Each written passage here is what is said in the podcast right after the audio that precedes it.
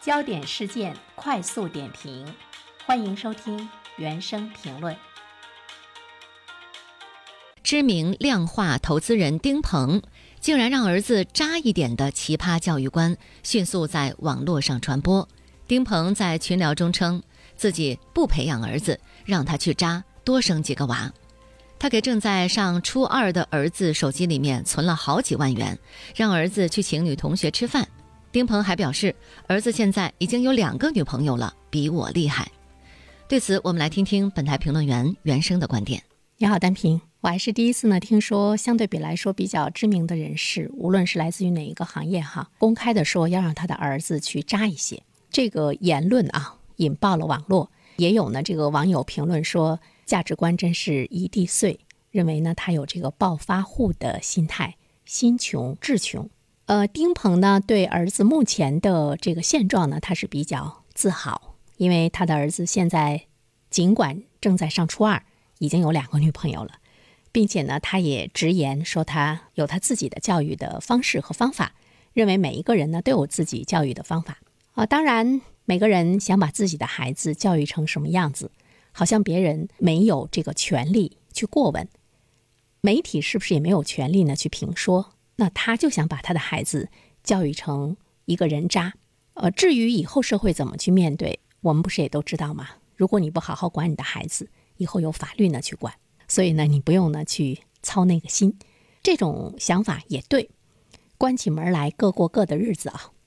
但是其实我们要去探究的就是，呃，丁鹏作为一名知名量化的投资人，他为什么会有这样的一种教育的心态？呃，看了一下他的经历啊。一直呢是读到博士，他是三十多岁呢还在读书，呃，从教育背景来说呢，他是一名高级的知识分子，也是属于精英阶层，在金融圈里面嘛也是很有钱，但是他对自己的人生呢比较感叹，他说一辈子太苦了，三十多岁呢还在读书，所以呢他不希望他的儿子像他那样大好的青春都扔在了读书里。其实我觉得，对于丁鹏来说呢，正是因为他现在呢是很有钱，而且呢也有比较不错的社会地位，那么他的这个呃教育的理念能够引起人们的反响，也说明了他在某个领域呢也是比较受人关注的人。呃，另外一方面的话呢，其实我们逆向思维一下，丁鹏本身如果没有努力的去读书，如果没有读到博士，如果没有三十多岁还在读书的话。他今天是否有能力给他正在上初二的儿子存好几万，并且声称说你就去泡妞，不用好好学？言外之意呢，就是说我养得起你，这一辈子不用干活，我都能够养得起你，我有足够的钱。那么这个钱是从哪里来的？难道不是一路苦读而来的吗？我们经常说要把孩子呢培养成对学习感兴趣的一个人，其实读书本身就是一件苦事。你只有下苦功夫，呃，你才可以呢取得成就。所谓的在玩中学呢，那是你在某一领域呢，你真的是特别的感兴趣，而且已经达到了心流的这样的一种感觉，不吃饭不睡觉，你都想沉浸于其中。现实生活中，其实没有几个人对于学习或者是对于某一领域的研究能够达到这样的一个级别，达到这样一个级别，那就成为大师了，那他就有创新了，对人类呢就会有比较突出的贡献。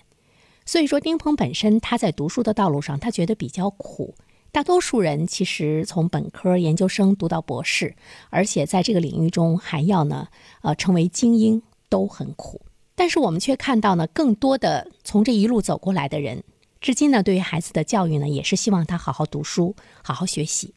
而且呢，在我们的现实生活中，在全世界，包括在中国来说，比丁鹏有钱的人也多的是。我们也没有看到谁说。要让他的儿子呢成为人渣，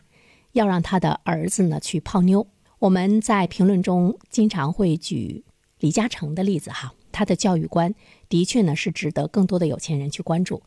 李嘉诚的两个儿子在这个英国读书的时候呢，有一年呢他去英国看他们的时候，看着两个儿子在这个人流中骑自行车哈，他觉得比较危险，才决定呢给孩子呢买车。那他是想把孩子培养成什么样的人？当然和丁鹏的这个目标呢是，或者是最终的定位呢是远远是不一样的。再想呢一个问题，对于家庭教育来说，难道真的就是关起门来自己家里的事情吗？我想到在去年的时候呢，《中华人民共和国家庭教育促进法》表决通过，呃，这样的一个促进法中，让我们更多的看到的是家庭教育它的实践形态已经上升到了一个法律的层面，它受到了国家的一种重视。家庭教育呢，它要承担起社会的责任，所以政府呢要动员全社会的力量，共同来关注呢家庭教育。而且呢，在家庭教育的这个事业中，其实呢，你是首先要把孩子教育成一个有道德的人，要遵守呢法律的人。而且家庭是教育孩子的第一责任单位。